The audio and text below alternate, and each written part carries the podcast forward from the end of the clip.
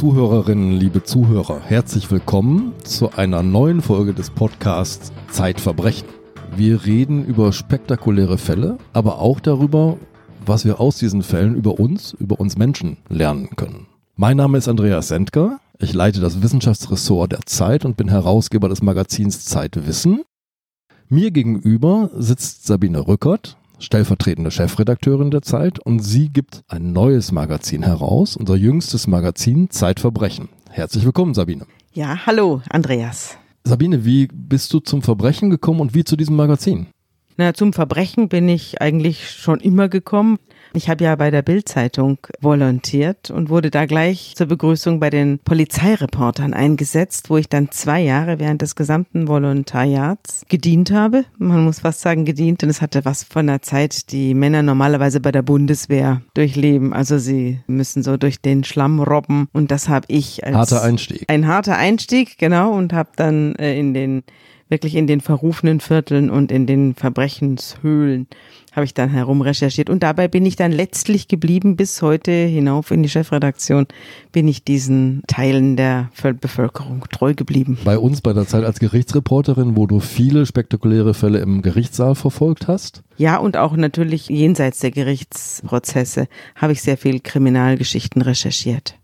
Wir sitzen jetzt hier, liebe Zuhörerinnen und Zuhörer, im Büro von Sabine Rückert. Es ist ein Mittwochmorgen. Wir haben eine lange Nacht hinter uns, denn am Dienstagabend arbeiten wir sehr lange an der Produktion der aktuellen Ausgabe der Zeit. Aber wir sind hellwach, denn wir haben etwas vor uns, uns vorgenommen, einen sehr spektakulären Fall, ein ganz besonderes Verhältnis, das in diesem Fall erscheint zwischen dem Täter und dem Ermittler Sabine. Wie bist du auf diesen Fall gestoßen?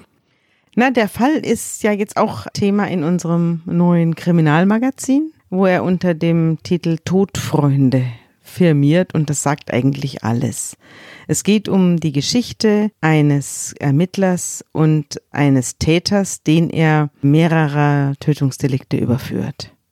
Dann lass uns gleich mal in einen Moment hineinspringen. Da ist dieser Ermittler, der heißt Hans-Josef Jöris, 28 Jahre alt, kommt frisch von der Polizeihochschule, ist Praktikant bei der Mordkommission in Mönchengladbach und wird zu einem ganz entsetzlichen Tatort gerufen. Ja, das ist allerdings schon fast 40 Jahre her. Herr Jöris ist ja nun inzwischen, fast geht er auf die 70 und er war auch vor wenigen Wochen bei uns in der langen Nacht der Zeit eingeladen als Gast, als wir über das neue Kriminalmagazin gesprochen haben. Er ist ja auch Teil dieses Magazins als Protagonist. Aber damals, als die ganze Geschichte losging, war er blutjung und hatte einen blonden Lockenkopf und einen, weiß gar nicht, ob er da schon einen Schnauzbart hatte. Jedenfalls äh, war er da Praktikant und wurde gerufen zu einem entsetzlichen Mordfall. Man hatte in einem Abbruchhaus die Leiche eines Zwölfjährigen gefunden. Dieser Zwölfjährige war der Sohn eines britischen Besatzungssoldaten und dessen Frau. Und der war abhanden gekommen, war gesucht worden und wurde nun aufgefunden, entsetzlich verstümmelt, aufgeschnitten. Die Bauchdecke war abgetrennt worden und es war also in einem entsetzlichen Zustand und der Täter hatte so gewütet, dass ihm sogar das Messer abgebrochen war. Das war am Tatort zu finden und der ganze Raum stand unter Blut. Und da hinein ging der 28-jährige Hennes Jöris und die gesamte Crew der Mönchengladbacher Kriminalpolizei war entsetzt und hat sich geschworen, diesen Verbrecher zu finden. Was ihnen aber dann nicht gelungen ist. Obwohl die Tatwaffe sozusagen neben dem Opfer lag, obwohl dieser Mord so gewalttätig war, und die Ermittlungen haben zu nichts geführt. Haben zu nichts geführt. All, all die äh, großen erfahrenen Ermittler haben den Täter nicht gefunden. Weil es war ja ein Sexualdelikt. Das Geschlechtsteil war auch entfernt worden von dem Zwölfjährigen. Also wenn solche massiven Eingriffe in den Körper vorgenommen werden, hat das oft, auch wenn das Geschlechtsteil noch da ist, sehr oft insgesamt etwas mit einem Sexualdelikt zu tun. Also diese intensive Körperlichkeit. Und da ist es natürlich auch insofern nicht ganz einfach, den Täter zu finden, wenn es sich um Zufallsbegegnungen handelt und durch spontane Eingebungen, die jemanden dazu veranlasst haben, einen anderen so zuzurichten.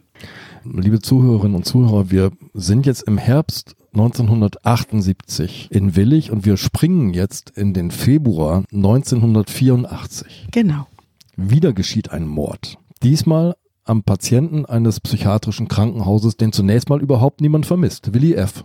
Ja, Willi F. war eine herumgeisternde, psychisch defekte oder auf jeden Fall sehr instabile Figur, der in Unterkünften für unbehauste junge Männer unterkam und sich da herumtrieb mit anderen seinesgleichen. Und dieser Willi F. war eines Tages verschwunden und wurde im Februar, soweit ich mich entsinne, 1984 gefunden von einem Jäger beziehungsweise dessen Hund. Und man grübelte nach, wer das sei und, und forschte nach und kam auch zu der Unterkunft, in der Willi F. gelebt hatte und fand dort eine Schwester, die diese jungen Männer betreut hat, die sagte, ja, der ist vor einem Jahr verschwunden. Wir haben aber gedacht, er ist einfach weitergezogen, wie es seine Art war und haben uns da nicht weiter drum gekümmert. Ich hatte allerdings hier einen Patienten, der äh, sehr stark geweint hat, als er eines Abends nach Hause kam und zu mir sagte, der Willi ist tot. Und das war Otto Debisch. Otto der, Debisch. Das sagen wir jetzt mal, nee, eigentlich nicht Otto Debisch heißt, du hast ihn für die Geschichte so genannt. Otto Debisch macht sich in diesem Moment verdächtig. Ja, er hat sich gegenüber der Schwester verdächtig gemacht und die hat es der Polizei gesagt. Daraufhin ging der inzwischen als junger Kriminalbeamter eingestellte Hennes Jörres der Sache nach und fand Otto Debisch in einem weiteren Heim für Jugendliche, in dem er inzwischen untergekommen war, und setzte sich zu ihm in sein Zimmer und fragte ihn nach diesem Willi.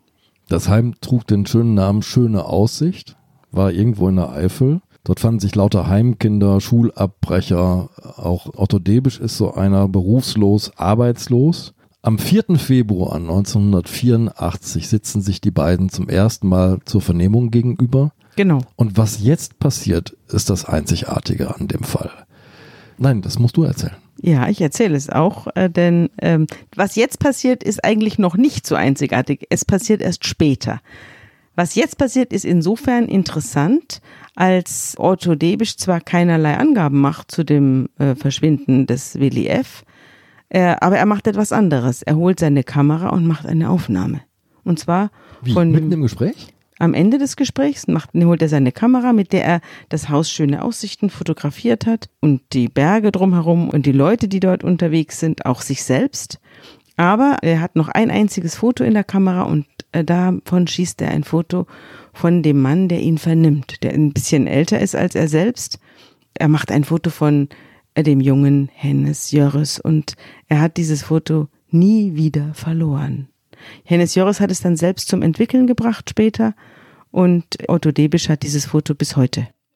Aber an diesem Tag macht er keine weiteren Angaben, er redet so herum und da er eben als einziger weiß, dass der Verschwundene gestorben ist, nimmt ihn Hennes Jörres fest und nimmt ihn mit auf die Wache der Kriminalpolizei Mönchengladbach.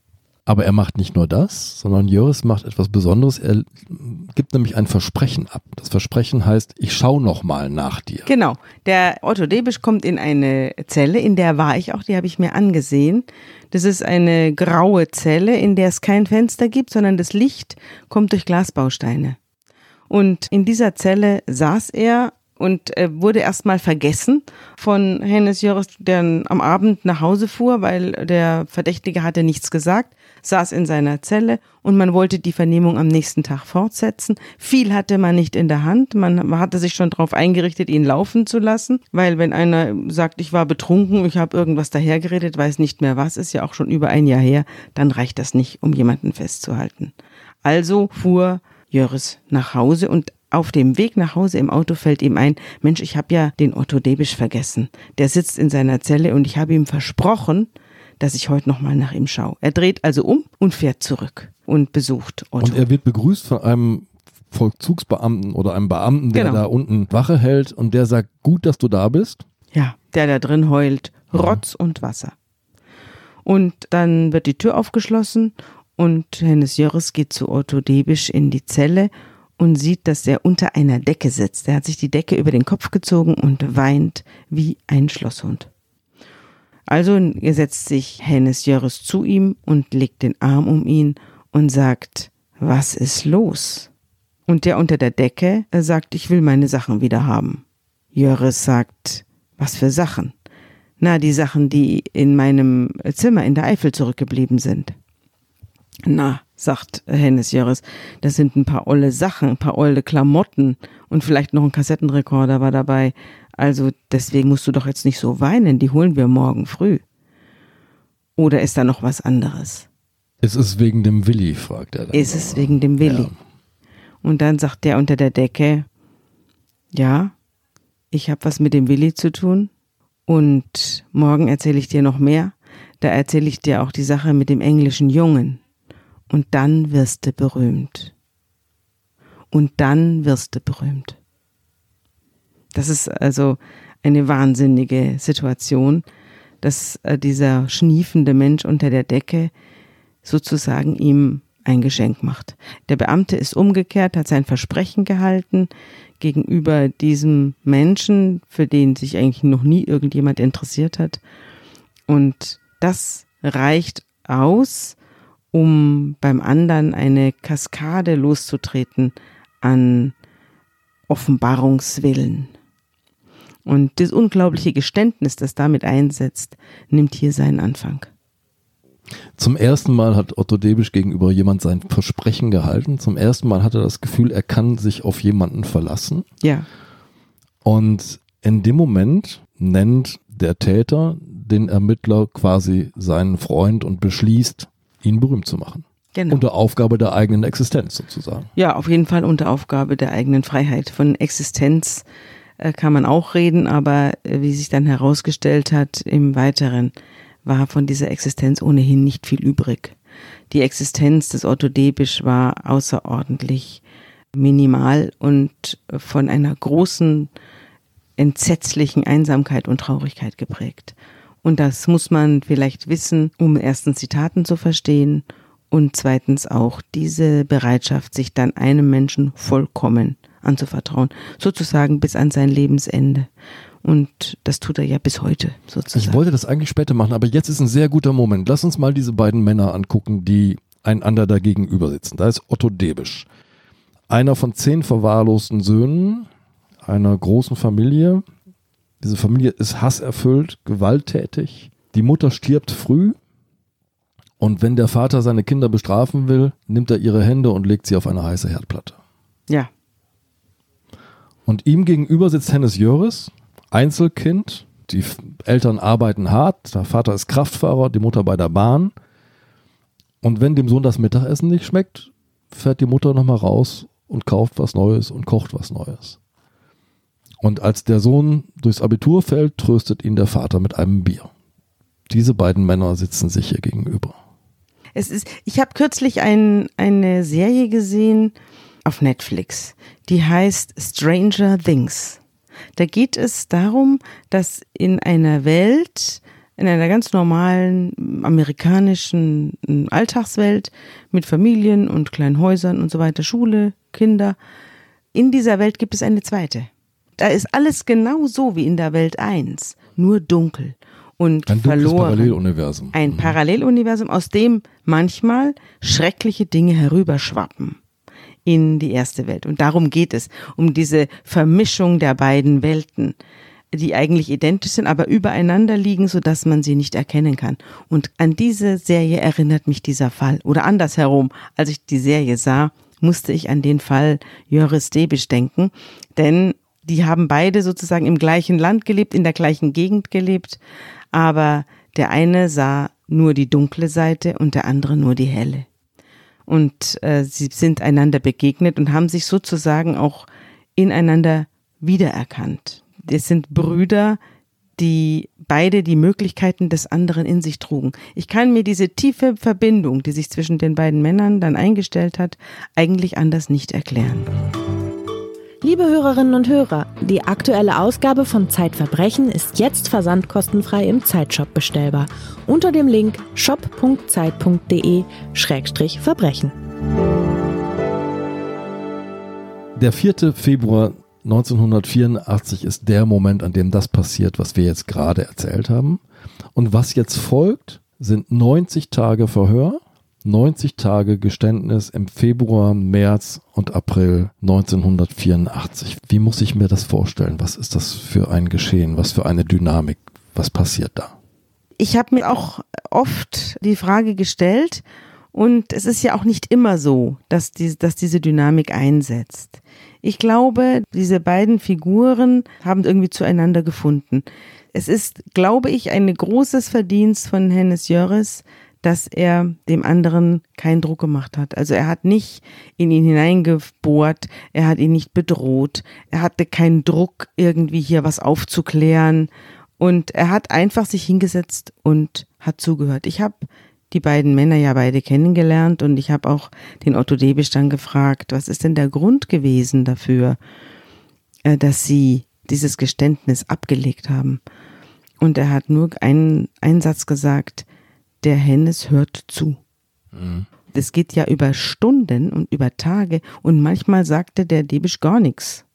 Also überhaupt nichts. Es ist sehr, sehr schwer, über ein Tötungsdelikt zu reden, und das habe ich auch später immer wieder in diesen vielen Jahren, in denen ich mich mit äh, Schwerkriminalität ja auch beschäftigt habe, immer wieder festgestellt, dass Tötungsdelikte sind so etwas Kapitales und etwas so Entsetzliches, auch für kalte, harte und abgebrühte Seelen, dass darüber eigentlich kaum mehr gesprochen werden kann.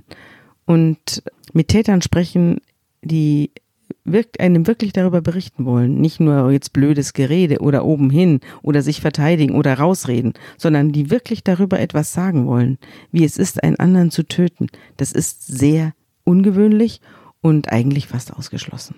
Aber hier geschieht es. Also der Otto Debisch erzählt dem Hennes Jöris tatsächlich, wie er sechs Männer umgebracht hat.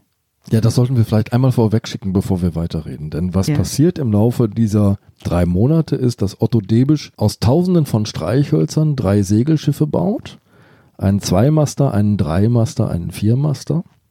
Hennes Jöris bringt ihm die Streichhölzer mit, die er dann so im Dutzendpack vorher abbrennt. Ja, weil der, der Untersuchungshäftling darf ja keine Streichhölzer haben. Und er gesteht, Otto Debisch gesteht sechs Morde. Den ersten an einem alten Mann hat er als 13-Jähriger begangen. Und der letzte Mord war eben der Mord an Willi, der jetzt gerade aktuell entdeckt ist. Spannend finde ich etwas, was du beschreibst, das scheint so eine Beiläufigkeit zu sein, aber es zeigt so eine Intuition oder ein Einfühlungsvermögen des Ermittlers.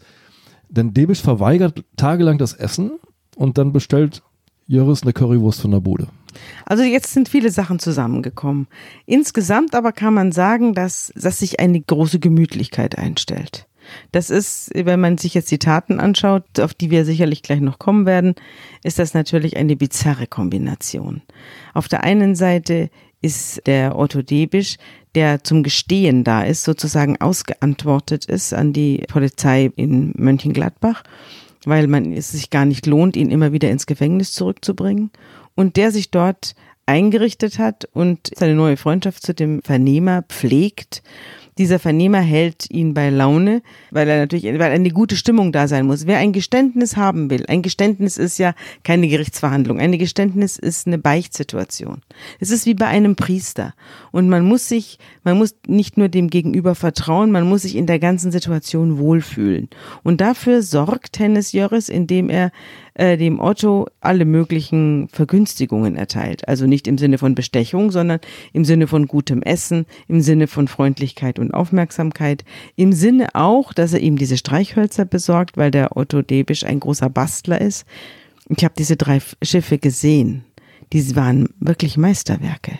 Das ist nicht irgendein zusammengeklebter Käse gewesen. Das sind richtig tolle Schiffe, die hat Hennes Jöris bis heute. Die halten also auch schon seit, seit äh, 34 Jahren. Und da, daran hat man auch gesehen, dass der Otto Debisch intelligent ist. Ich könnte solche Schiffe nicht bauen. Er hat sie dann gebaut und hat sie dann zum Abschluss der, der Vernehmung dem Hennes Joris geschenkt.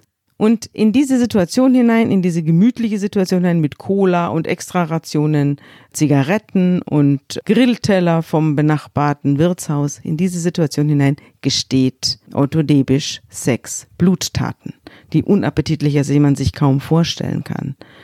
Aber trotzdem gehört es zusammen. Also die Schrecklichkeit der Tat kann nur gestanden werden in einen Raum, in dem man sich völlig fallen lassen kann, in dem der andere da ist, in dem der andere da bleibt und in dem der Gestehende seine Menschlichkeit nicht verliert. Also wenn jetzt einer kommt und sagt, was sind denn das für widerliche Sachen oder seinen Abscheu zu erkennen gibt, äh, in dem Moment äh, ist es aus mit der Vernehmung. Also als ich deinen Text darüber gelesen habe, hatte ich so diesen, diesen Duft von Pommes und Currywurst in der Nase und dann schreibst du den Satz, Hennes Jöris geht mit auf Höllenfahrt. Ja, das war auch eine Höllenfahrt. Ich habe ja die ganzen Akten da gehabt und habe sie auch durchgelesen. Das sind ja Kilometerakten nur mit Wortaufzeichnung. Also es war so, dass die beiden sich gegenüber saßen. Es waren manchmal auch noch Dritte dabei, aber das war dem Debisch eigentlich gar nicht so recht. Ganz schlimm war es, wenn Hennes Jöris frei hatte oder so und jemand anders versucht hat, äh, Debisch zu vernehmen. Das hat überhaupt nicht mehr hingehauen. Da hat er dann, wurde er dann sofort äh, bockig und hat nichts mehr gesagt. Hat gesagt, ich will einen Anwalt, ich muss hier gar nichts sagen, ich habe hier meine Rechte und so weiter. Erst als Jöris wiederkam, war die Sache wieder gut. Und dann gab es noch jemanden, der mitgeschrieben hat. Das ist sehr, sehr wichtig, denn es ist nicht in allen Vernehmungen so, dass eins zu eins protokolliert wird. Das war hier aber so, so dass man jede einzelne Antwort, jede einzelne Kapriole oder jede einzelnen Ausweg oder Umweg, den der äh, Beschuldigte nimmt, mitverfolgen konnte. 90 Tage Verhör, man kann sich dann vorstellen, wie umfangreich diese Protokolle ja, sind. Ja, sehr umfangreich und sie waren auch schon so alt. Als ich die Sache dann sozusagen recherchierte, kamen die ja aus den Tiefen Poli des Polizeiarchivs da, die waren schon ganz verstaubt. Ich musste mir ständig die Hände waschen, weil die so schon so alt waren. Wie genau bist du denn auf diesen Fall gestoßen? Lass uns mal einmal diese kleine Exkursion machen. Ich hatte ein Dossier geschrieben über Geständnisse. Wie kommt die Polizei an Geständnisse? Und hatte dazu viele Kriminalbeamte und auch äh, Lehrpersonal in den Polizeihochschulen besucht. Und dabei ist mir immer wieder erzählt worden von berühmten Fällen, von Kriminalbeamten, die aus der Enge der Beziehung zu einem Gestehenden nicht mehr herausgefunden haben. Ein Geständnis ist immer Beziehung. Wer ein Geständnis haben will, kann mit Drohungen und mit sonst was kommt er nicht weit. Er muss mit dem Täter eine Beziehung eingehen. Und er muss alles äh, hinter sich lassen, was Mutti oder die Schule zu ihm gesagt hat. Er muss mit diesem Mann oder mit dieser Frau auf Höllenfahrt gehen und muss sich vollkommen auf dessen Situation und seine Taten einlassen, ohne zu urteilen. Und in dem Moment, wo ihm das gelingt, hat er das Problem, dass er dann unter Umständen hinterher nicht mehr rauskommt. Weil auch für den Polizeibeamten ist das. Aus der Empathie, aus dem Mitgefühl nicht mehr rauskommt. Aus dem Mitgefühl, aus der Situation, aus der Identifikation vielleicht auch. Und äh, auch für den Polizeibeamten ist das eine einmalige Sache. Nicht jeder äh, hat so ein Erlebnis, wie es Hennes Jöres hatte. Und jeder hätte es gern. So wie jeder auch gerne den Pulitzerpreis gewinnen würde, wenn er Journalist ist. Aber das ist, ein solches Geständnis ist für einen Beamten ein Pulitzerpreis. Und das Interessante ist, dass Hennes Jöres eigentlich gar nicht viel dafür getan hat. Er ist nur nachts nochmal zu diesem Mann in die Zelle gegangen. Und das hat das Tor geöffnet. Er hat sich eigentlich einfach nur anständig verhalten, wie ein freundlicher Mensch. Joris sagt, der Vernehmer braucht vor allem Geduld. Wer eine Aussage erzwingen will, scheitert. Ja, das gibt es ja ganz oft, dass Beamte dann durchdrehen und Beschuldigte anschreien oder versuchen, aus denen irgendwas rauszuholen oder sie irgendwie. Also es gibt es nicht ganz oft, aber das kommt vor und es darf es eigentlich nicht geben. Diese Art, wie Hennes Jöris vorgegangen ist, war eigentlich die genau optimale Art, wie man mit einem Beschuldigten umgehen muss. Eine seiner größten Leistungen ist vermutlich, dass er tatsächlich in dem Moment, wo Debisch beginnt zu erzählen, nicht sofort anfängt zu verurteilen, Abscheu zu zeigen, Entsetzen zu zeigen. Denn was Debisch jetzt erzählt, ist wirklich entsetzlich. Ja, es ist entsetzlich. Debisch ist ein Sexualserientäter. Er hat sechs Männer umgebracht, also den ersten, wie du schon sagtest, mit 13 als er da sitzt vor Hennes Jöris, ist er ja gerade erst Mitte 20 und hat schon ein solches Strafregister. Niemand hätte ihm diese sechs Morde zur Last legen können. Drei galten als unaufgeklärt, einer war nicht mal aufgefallen, der war, galt als Vermisstensache und für zwei Morde saßen bereits andere in Strafhaft. Die waren schon verurteilt worden. Also der Otto Debisch hätte gar nichts sagen müssen. Wenn er einfach nur nichts gesagt hätte, dann hätte man ihn laufen lassen müssen und wäre ihm womöglich niemals auf die Schliche gekommen. Sein innerer Geständnisdrang war es, der ihn letztlich heute hinter Gitter gebracht hat. Das Spannende ist sein Ton dabei. Du schilderst die Tonlage dieses Geständnisses und es ist sehr sachlich. Ja. Du hast ja vorhin schon angedeutet, am Fall dieses britischen Jungen, die Taten sind entsetzlich blutig, da wird gemetzelt, da werden Knochen freigelegt, da werden Bauchdecken aufgeschnitten.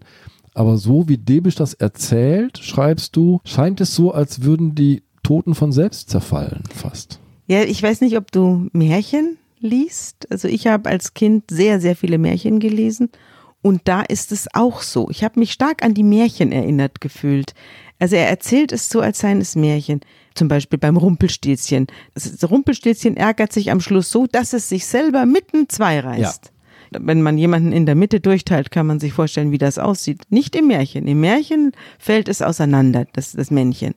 Und so war es in diesen Schilderungen auch. Die Schilderungen waren sehr konkret und äh, hat auch beschrieben, wo er, er die Messer hatte und wie lange das dauerte. Es dauert ungefähr zwölf Stunden, einen Menschen komplett auseinanderzunehmen. Das hat er getan und er hat es sechsmal hintereinander getan und hat zum Teil auch die, die Knochen komplett gesäubert vom, vom Fleisch und hat dann die Knochen an anderer Stelle wieder zusammengesetzt.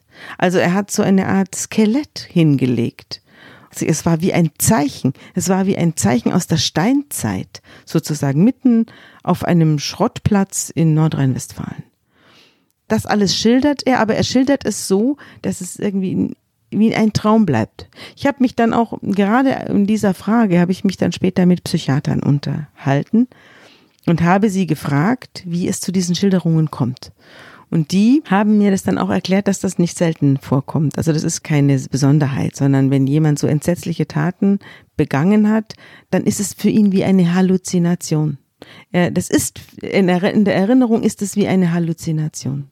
In der Tat aber ein totaler Blutrausch. In oder? der Tat ein totaler Blutrausch. Eine totale Zerstörung eines Menschen, wie vollkommen. es sie vollkommen noch vollkommen. nicht geben kann. Und es war auch so, die, die, die Schilderung war so eigenartig, dass die Polizeibeamten dann auch zum Teil nicht geglaubt haben, was sie da hören. Es ist ja so, dass sich manche Leute bei der Polizei melden und dieses und jenes gestehen und dann auch das eine oder andere noch hinzuerfinden und vor allem sich eben an den Zeitungsberichten orientieren. Von diesem Fall gab es keine Zeitungsberichte. Das ist ein Fall, der vollkommen unter dem öffentlichen Radar geblieben ist, obwohl er so äh, wirklich spektakulär ist. Aber unser Gesteher hier, der konnte sich also nicht an Zeitungsberichten orientiert haben. Es war nichts bekannt. Aber was war denn mit den beiden Fällen, wo es schon Verurteilte gab? Was hat, wie hat Jöris reagiert? Hat er nachgefragt, was ist denn mit den Jungs, die da sitzen ja. und gestanden haben? Einer war, glaube ich, soweit ich mich entsinne, äh, ein Indizienprozess gewesen, der aber auch nicht weiter in der Presse äh, verfolgt wurde, weil es ja ein einzelnes Tötungsdelikt an irgendeinem Obdachlosen war. Das hat die Presse nicht interessiert. Und der andere war ein Schizophrener, der sich eingebildet hatte, er hätte diese Tat begangen. Der hat von dem Auffinden der Leiche was gelesen, ist dann zur Polizei und hat sich selbst beschuldigt. Und die Polizei, froh, jemanden gefunden zu haben, hat ihn dann vernommen und er hat offenbar, äh, diese Vernehmung habe ich nicht durchgelesen, an die habe ich, bin ich nicht rangekommen. Aber die haben ihn dann offenbar für so glaubwürdig gehalten, dass sie ihn eingebuchtet haben. Da kann man sich ja auch mal Gedanken machen, wie viel es da braucht, um ins Gefängnis zu kommen. Allerdings muss man hinzusagen, hätte die Polizei das alles genau nachrecherchieren müssen, ob das stimmt mit dem Geständnis dieses Schizophrenen.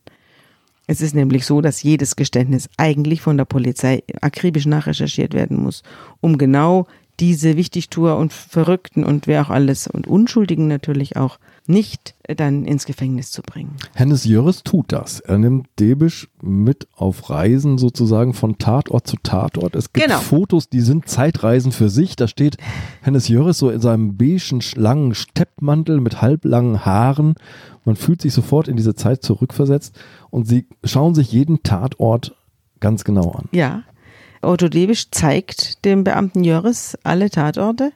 Sie nehmen zum Teil Puppen, um die Taten nachzustellen. Sie nehmen zum Teil Kollegen von Hennes Jöris, die das Opfer spielen müssen. Und da gibt es eine, eine große Fotoreihe. Es wird alles fotografisch dokumentiert. Diese Fotos habe ich auch bekommen. Und die sind auch im Kriminalmagazin abgebildet. Die kann man sich da ansehen die Reisen haben so stattgefunden, dass die beiden aneinander gekettet waren mit Handschellen. Also das finde ich auch, sie waren ja wirklich aneinander gekettet, also durch Handschellen, aber auch eben durch die inneren Zusammenhänge. Und äh, dass sie eben von Tatort zu Tatort gehen und immer schildert Debisch dem Jöris, wie er getötet hat, ganz genau. Und er weiß eben auch, wo bestimmte Gliedmaßen liegen. Er kann zeigen, dass er die Füße einer Leiche abgeschnitten hat und woanders vergraben hat. Das ist absolutes Täterwissen. Da kann man nicht sagen, nee, das hat sich das alles eingebildet Da oder es war ein sich Traum. einer auf, ja. Ja, nee, er hatte für die allermeisten Fälle hatte er exklusive Kenntnisse, die außer ihm niemand wusste. Und deswegen hat er dann auch alle überzeugt. Und daraufhin wurden ja die beiden Eingesperrten auch wieder rausgelassen. Sabine, 90 Tage sind irgendwann zu Ende. Ja, Geständnisse sind abgeschlossen.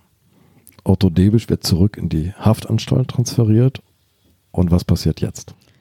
Es passiert das, was immer passiert, wenn ein perfektes Geständnis abgelegt worden ist. Also eines, bei dem der Beamte und der Täter eine so enge Beziehung eingegangen sind.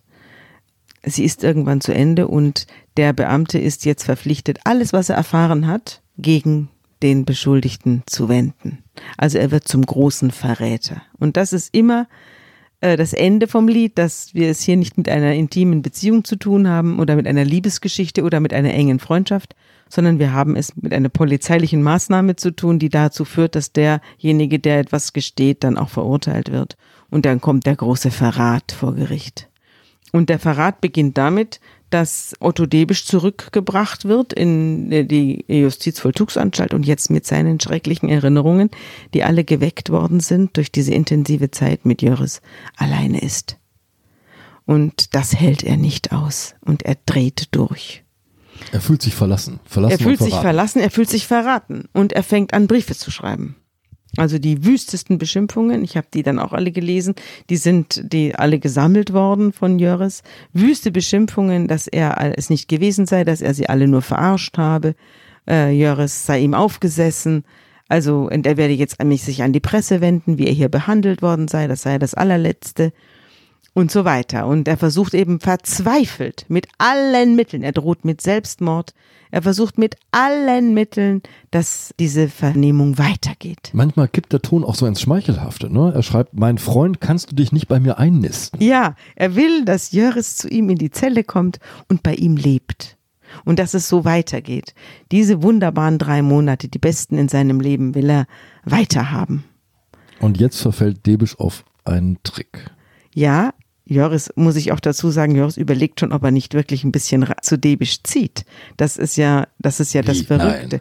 Joris hat sich ja überlegt, ob er nicht wirklich noch ein bisschen in, äh, zu Debisch in die Zelle geht, damit er nicht so alleine ist und vielleicht wüsste er ja noch was. Aber er wird dann eben von seinen Vorgesetzten daran gehindert, sich dann total auf Debisch einzulassen. Unfassbar. Und, ja, unfassbar. Und dann kommt ein Brief. Debisch ist ja auch nicht dumm, der, der hat sich dann was überlegt und schreibt einen Brief mit einer Karte und auf dieser Karte sind weitere fünf Gräber eingezeichnet In einem Steinbruch, glaube ich. in einem Steinbruch und er sagt, er habe weitere fünf Leute umgebracht, die er jetzt noch gestehen wolle. Und daraufhin setzt ein, was er erwartet hat. Jöris nimmt die Ermittlung wieder Jöris auf. kommt Die und nimmt die wieder Ermittlungen gegenüber. wieder auf und befragt ihn, aber man traut dem Braten nicht so richtig und nimmt Debisch gleich mit zu dem Steinbruch und sagt, zeig uns mal, wo die hier liegen sollen. Und dann kann er natürlich nichts zeigen, denn es gibt keine weiteren Toten. Man sucht dann das ganze Gelände trotzdem noch mit Hunden ab, aber es gibt keine Toten. Es ist aus. Dann kommt es zum Prozess und Debisch bestreitet alles. Er bestreitet alle Taten. Der Psychiater untersucht ihn und stellt fest, dass er eben nicht im klassischen Sinne psychisch krank ist. Also er hat keine äh, Halluzinationen oder Wahnvorstellungen oder so, sondern dass er eben eine schwere Persönlichkeitsstörung hat, die von seiner Kindheit her und von seinem ganzen Werden her rührt und dass er einfach so gefährlich ist, dass er hinter Schloss und Riegel bleiben muss. Sicherheitsverwahrung. Nee, er, hat, er bekommt erst eine Strafhaft, weil er ja auch verantwortlich ist für seine Taten. Aber hinterher wird er in die Psychiatrie eingeliefert, wo er eben verwahrt wird bis zu seinem Lebensende.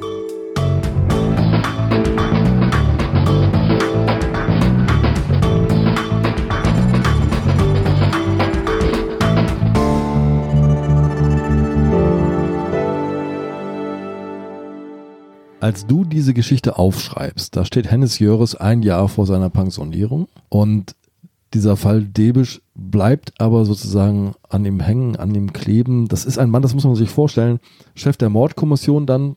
Da gehen so 350 Todesermittlungen jedes Jahr über seinen Schreibtisch, aber dieser Otto Debisch ist dieser einzigartige Fall. Du schilderst eine wunderbare Szene, du kommst zu ihm rein, der sitzt jeden Morgen ab 6.30 Uhr am Schreibtisch und hört WDR 4. Ja, und irgendwelche Schnulzen. Marianne Rosenberg. Ja, Schlager von der heilen Welt und sitzt da und raucht raucht Pfeife und das sieht also fürchterlich aus in diesem, in diesem Polizei, so eine alte Polizeikaserne aus Backstein ist das mit so ausgetretenen Linoleumböden und mit, mit Fahndungsplakaten an der Wand. Also so richtig noch vom alten Schlag. Und da sitzt er dann drin und unter seinen schief hängenden Jalousien und neben seinen sterbenden Topfpflanzen qualmt eine Pfeife nach der anderen und hört sich Marianne Rosenberg an. Und da hinein kam ich und da in dieser Situation, auch da sind ja dann auch die drei Segelschiffe des Otto Debisch, in dieser Situation hinein hat er mir dann die ganze Geschichte erzählt. Und ich habe es ja dann auch in den Akten nochmal nachrecherchiert und habe ja dann auch mit ihm zusammen Otto Debisch besucht. Ja, denn das ist das Spannende. Das ist jetzt Jahre, Jahre später und die Beziehung ist nicht abgerissen. Damals waren es, äh, waren es, glaube ich, 28 Jahre. Inzwischen sind es 34 Jahre und die Beziehung besteht bis heute. Ich habe das Ende der Geschichte dann ja auch im Kriminalmagazin geschrieben, wie es den beiden heute geht. Das will ich jetzt aber nicht verraten. Es, es hat unter anderem was mit einem Rasenmäher zu tun. Ja, es hat was mit, äh, und es ist eine unglaubliche Geschichte, was der äh, Hennes Jöris für den Otto Debisch noch alles erreicht hat.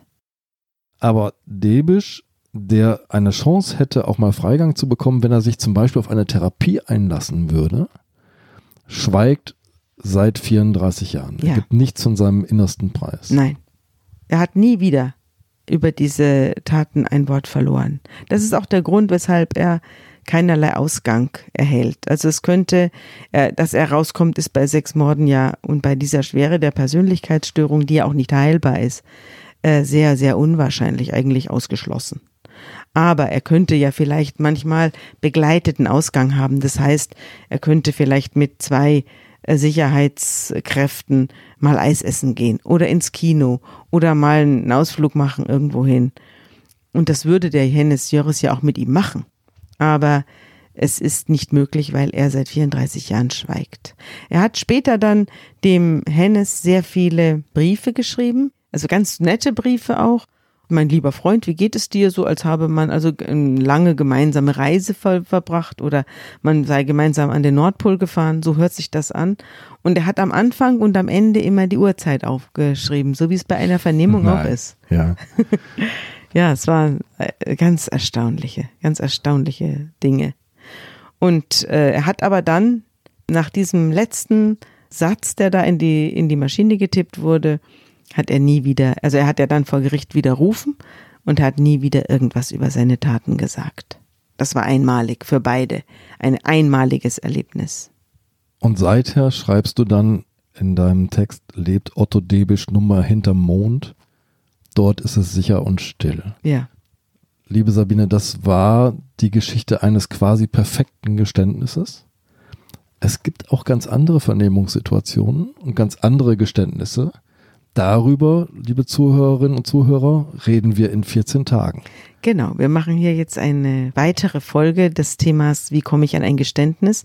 Und ich habe ja immer mal wieder mit Geständnissen zu tun gehabt und es gab viele interessante Geständnisse, an denen ich teilhaben durfte, auch in Gerichtsverhandlungen. Und dass es andere Geständnisse gibt und wie Polizei überhaupt an Geständnisse kommt, damit beschäftigen wir uns bei unserer nächsten Sendung in 14 Tagen. Sabine, vielen Dank. Ich danke dir, Andreas.